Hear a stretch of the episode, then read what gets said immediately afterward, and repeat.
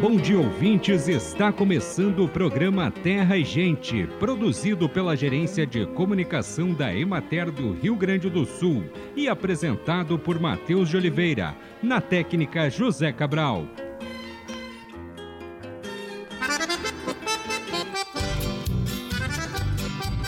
O bem-estar animal é um dos fatores que devem ser considerados no planejamento de sistemas de produção de leite. Proporcionar aos animais acesso à sombra e água de boa qualidade e em quantidade adequadas são medidas básicas e eficazes para minimizar os efeitos do calor e manter a produção leiteira. O calor excessivo afeta negativamente a produtividade da bovinocultura de leite. As sombras das árvores são a forma mais eficiente de proporcionar conforto térmico aos animais. Na sombra das árvores, a incidência de radiação solar é menor e a temperatura do ar é mais amena.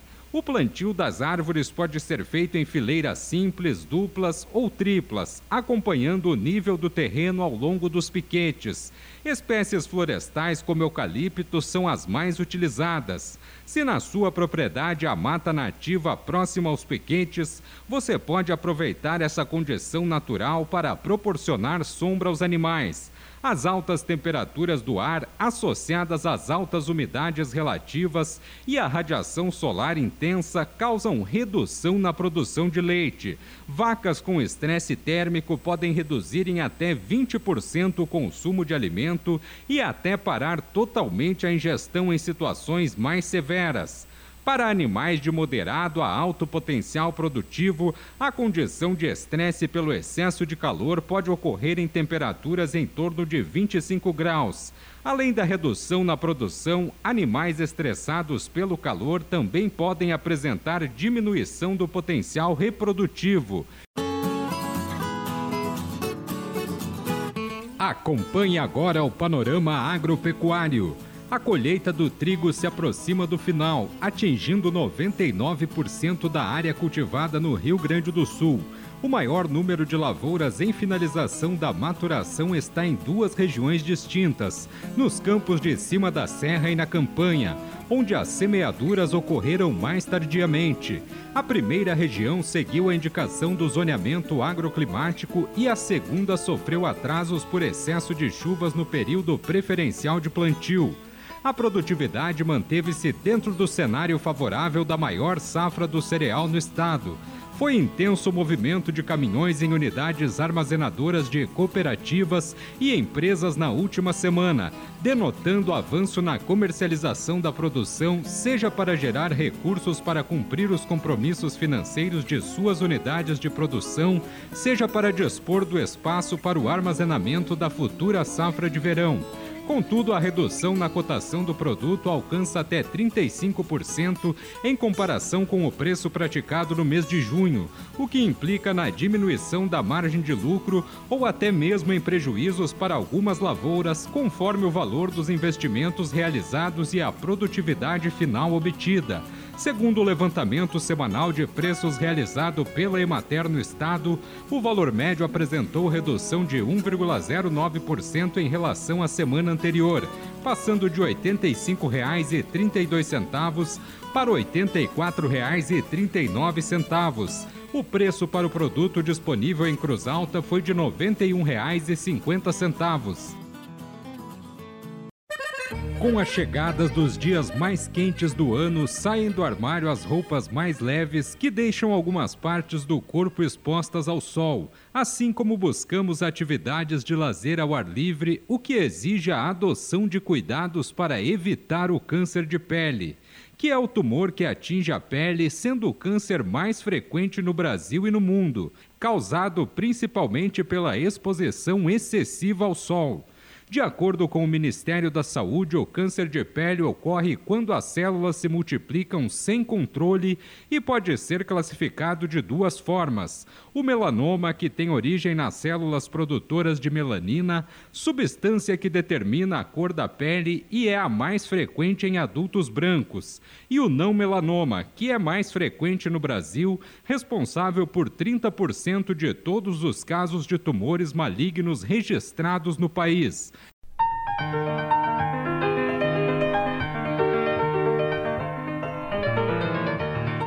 adequação à nova legislação de rotulagem nutricional foi o foco da reunião técnica de rotulagem de alimentos, mudança que deve ser promovida pelas agroindústrias até o ano de 2023. A reunião aconteceu na semana passada na Biblioteca Bento Pires da Emater, em Porto Alegre. O evento contou com o lançamento do Guia para a Elaboração de Rótulos de Alimentos e Bebidas. O documento está disponível nos escritórios da Emater de cada município e no site, através do catálogo online da biblioteca.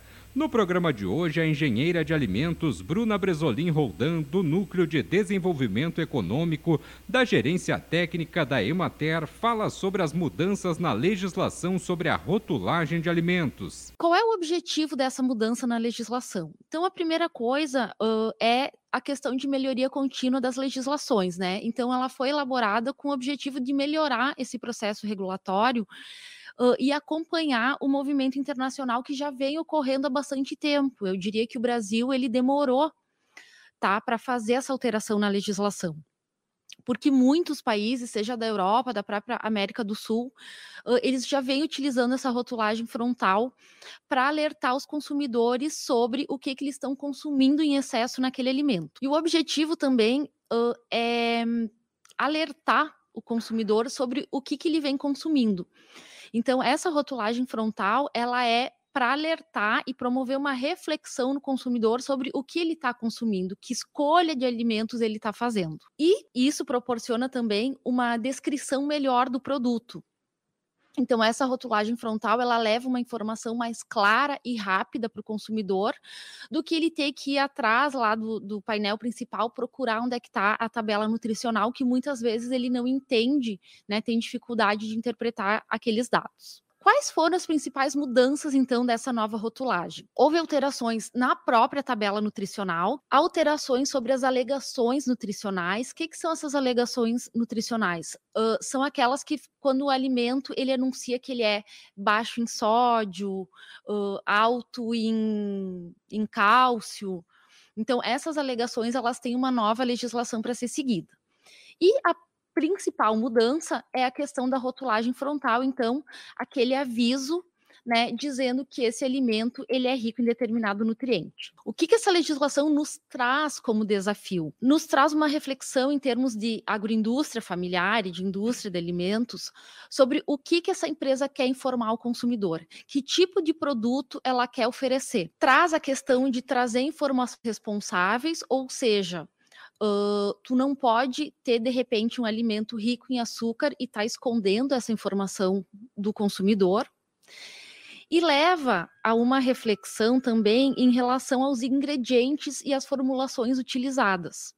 Tá? No caso das agroindústrias familiares, eu acho que isso vem mais forte na questão dos panificados, por exemplo, aonde a gente vai ter essa reflexão por parte das agroindústrias quando elas receberem uma tabela nutricional e receberem o aviso de que aquele alimento ele é rico em sódio, ele é rico em açúcar adicionado, uh, essa empresa vai ter que pensar, ela vai querer continuar produzindo esse produto com esse aviso de rotulagem frontal, ou ela vai, vai fazer uma alteração na sua uh, formulação para evitar essa rotulagem frontal.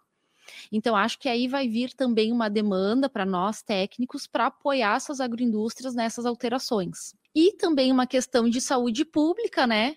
Por estar, tá, então, uh, tentando influenciar né, uma melhor escolha de alimentos. E chegou o momento de saúde e ecologia Existe uma variedade enorme de materiais que podem ser utilizados na elaboração de compostos orgânicos. Entretanto, para se produzir um composto rico em nutrientes e em matéria orgânica, recomenda-se utilizar uma fonte de biomassa como capim picado, bagaço de cana-de-açúcar triturado, sobras de silagem e descochos, folhas trituradas, entre outros, e misturá-la com esterco fresco de curral e com uma boa fonte mineral. Dependendo das condições locais, os compostos podem ser produzidos em locais variados, debaixo de árvores ou a céu aberto. O ideal é que se faça em local de fácil acesso para a carga e descarga do material, próximo a uma fonte de água para as irrigações periódicas, plano ou com declive suave, coberto e sombreado, como os galpões, a fim de que os compostos fiquem protegidos das ações das chuvas torrenciais e excessivas, que podem empobrecer os compostos por causa do encharcamento e da lixiviação de nutrientes.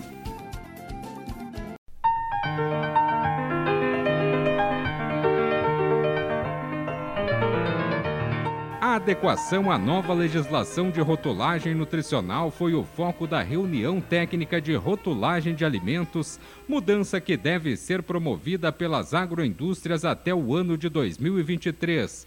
No programa de hoje, a engenheira de alimentos Bruna Bresolim Roldan, do Núcleo de Desenvolvimento Econômico da Gerência Técnica da Emater, fala sobre as mudanças na legislação sobre a rotulagem de alimentos. As principais alterações na tabela de informação nutricional. O que, que diz essa legislação, então? A tabela nutricional, ela vem na legislação, está uh, tudo descrito qual é o tamanho das letras, uh, qual é o tipo de letra que pode ser utilizado essa tabela nutricional, ela tem que estar tá num fundo branco com letras pretas, uh, diferentemente de como era né, anteriormente, que podia ser de qualquer cor. Agora ela tem esse padrão, então, de fundo branco. Uh, veio uma alteração que a gente não tinha antes, antes só trazia qual era a porção, a porção em gramas ou ml e a, o equivalente à medida caseira. E agora a gente tem que colocar uma outra informação, que é o número de porções que tem cada embalagem. Então, um exemplo para vocês. A porção de biscoitos, por exemplo, é 30 gramas. Então, eu tenho que pegar o tamanho do meu pacote, se é um pacote de 500 gramas, por exemplo, de biscoitos, dividir por 30 e ver quantas porções, então, de biscoitos eu vou ter nesse pacote. Outra alteração é em relação a açúcares totais adicionados. Anteriormente, a gente só tinha descrição do valor total de carboidratos.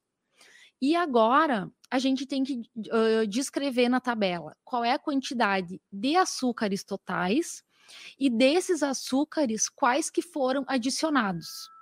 Ou seja, uh, se eu estou adicionando açúcar cristal, se eu estou adicionando melado, mel, tudo isso traz uma quantidade de açúcares, né, de monossacarídeos e de sacarídeos que eu vou ter que descrever na tabela. Outra alteração é em relação às porções. Então, além da tabela trazer a coluna com a porção que é determinada pela legislação, eu sempre vou ter que colocar também quais são os valores em relação a uma porção de 100 gramas. Para que isso? Para ficar mais fácil a comparação entre produtos. Então, sempre vou ter esses valores por 100 gramas de produto. Uh, tivemos atualização também no, no cálculo de porcentagem de valor diário, tá? E a frase que vinha embaixo da tabela, que era uma frase padrão, também foi alterada e agora a gente tem um novo modelo. A rotulagem frontal, ela se refere a três nutrientes, tá? Que é a quantidade de sódio adicionado, açúcares adicionados e gorduras. São esses três nutrientes que podem vir informados na, na, no painel principal do rótulo. Em relação a essa rotulagem frontal, a gente tem também uh, os padrões bem definidos na legislação. Por exemplo, a impressão tem que, ter, tem que ser 100% em cor preta com fundo branco, isso é padrão tem que obrigatoriamente estar tá, uh, colocada na parte superior do painel principal, tá? Em uma superfície contínua, então eu não posso ter ali um pedaço do aviso num painel e o outro num, num, outro painel, o resto no outro painel. Não posso ter essa impressão em cima de uma selagem, né? Por exemplo, que vai dificultar a leitura, e tem que estar na mesma orientação do resto do texto. Por exemplo, um alimento ele pode ter somente um nutriente uh, em excesso ou pode ter dois ou três. Então a legislação já traz esses modelos para nós. E aí vocês podem estar se perguntando, mas como que eu vou saber se o meu alimento ele é alto em algum desses nutrientes? Então, assim, a gente uh, aqui na Emater, a gente realiza esse cálculo de, de tabelas nutricionais de maneira gratuita para os agricultores assistidos sem haver limite do número de tabelas a serem selecionadas, claro, uh, realizadas. Claro que isso tem uma, uma lista, né? E a gente segue uma ordem de chegada. Então, assim, no momento que a gente coloca os valores das formulações no programa para cálculo, esse programa já vai nos dar um aviso de que aquele alimento é alto em algum desses nutrientes. Por exemplo, se a quantidade de açúcar adicionado for superior a 15%, vai vir o aviso de que este alimento é rico em açúcar adicionado.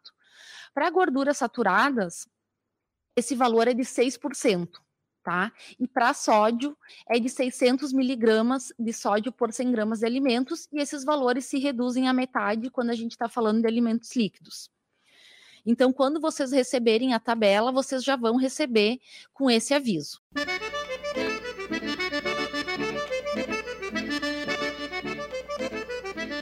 Acompanhe os preços recebidos pelos produtores do Rio Grande do Sul na última semana. Arroz em casca, saco de 50 quilos, preço menor R$ 76,00, preço maior R$ 92,00, preço médio R$ 86,01. Feijão, saco de 60 quilos, preço menor R$ 170,00, preço maior R$ 390,00, preço médio R$ 252,31. Milho, saco de 60 quilos, preço menor R$ 82,00, preço maior R$ 90,00, preço médio R$ 84,42. Soja, saco de 60 quilos, preço menor R$ 167,00, preço maior R$ 178,00, preço médio R$ 172,04. Sorgo granífero, saco de 60 quilos, preço médio R$ 65,00. Trigo, saco de 60 quilos, preço menor R$ 82,00, preço maior R$ 86,00, preço médio R$ 84,39. Boi para abate, o quilo vivo com prazo de pagamento de 20 a 30 dias, preço menor R$ 8,50, preço maior R$ 10,50, preço médio R$ 9,48. Búfalo, quilo vivo, preço menor R$ 6,50, preço maior R$ 10,50, preço médio R$ 8,21.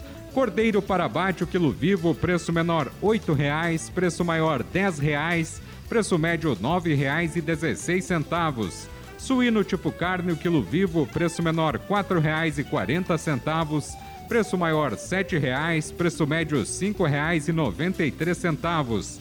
Vaca para abate o quilo vivo com prazo de pagamento de 20 a 30 dias.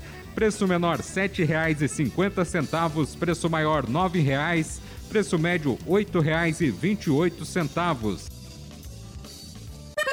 Chama-se de matas ciliares aquelas que ocorrem em margens de nascentes e nos cursos de água. As matas ciliares são importantes devido às diversas funções que desempenham dentre as quais o grande número de raízes que se formam nas matas ciliares, que contribuem para a estabilidade daquela área, ou seja, diminuem a erosão e os desmoronamentos, ajudam a segurar nutrientes que seriam arrastados para dentro dos rios e perdidos, diminuem a entrada de material orgânico nos rios, melhorando a qualidade da água, evitam o assoreamento dos rios, contribuem para a alimentação dos animais silvestres e dos peixes, contribuem para a manutenção das espécies vegetais e animais e oferecem proteção para os animais silvestres, permitindo seu deslocamento de um local para o outro. O calor excessivo afeta negativamente a produtividade da bovinocultura de leite. A lactação é uma das condições que mais sobrecarregam o metabolismo e exige água além da quantidade necessária para a manutenção básica do organismo. O leite tem aproximadamente 87% de água na composição. Vacas de raças especializadas requerem um consumo ainda maior de água para a produção do leite. É importante que o animal disponha de água em quantidade e qualidade adequada sempre que desejar. O pico de consumo de água ocorre durante a maior ingestão de matéria seca e após a ordenha. A temperatura preferencial da água para consumo fica entre 25 e 30 graus. Nos piquetes deve-se disponibilizar um bebedouro para cada grupo de 20 vacas. A renovação da água oferecida aos animais deve ser realizada duas vezes ao dia e os bebedouros limpos e desinfetados periodicamente.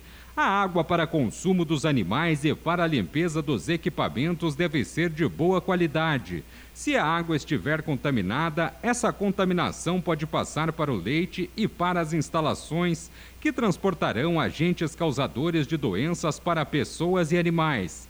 A água para consumo em sistemas de produção leiteira deve ser tratada e analisada pelo menos duas vezes ao ano.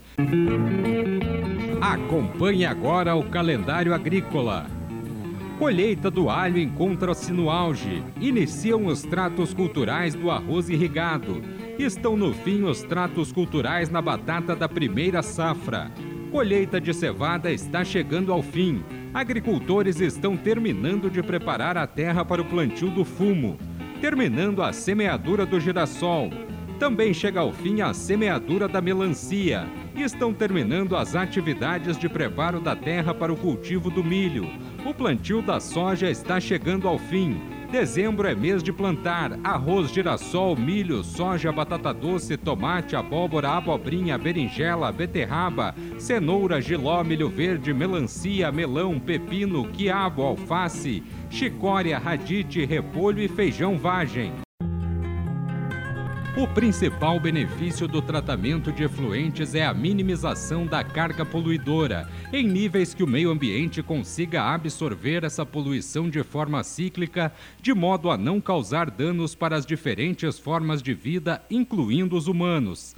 Os efluentes provenientes de indústrias precisam realizar um procedimento adequado dos dejetos industriais para que não cause danos severos à natureza, Segundo a Agência Nacional de Águas, em geral, estes efluentes possuem carga poluidora associada a metais pesados, agrotóxicos e hidrocarbonetos. São cancerígenos e mutagênicos. Caso não ocorra o tratamento adequado, poderá resultar em graves problemas para o ecossistema. Bem, amigos, hoje nós vamos ficando por aqui. Esperamos por vocês na próxima semana com mais um programa Terra e Gente. Um bom dia para todos.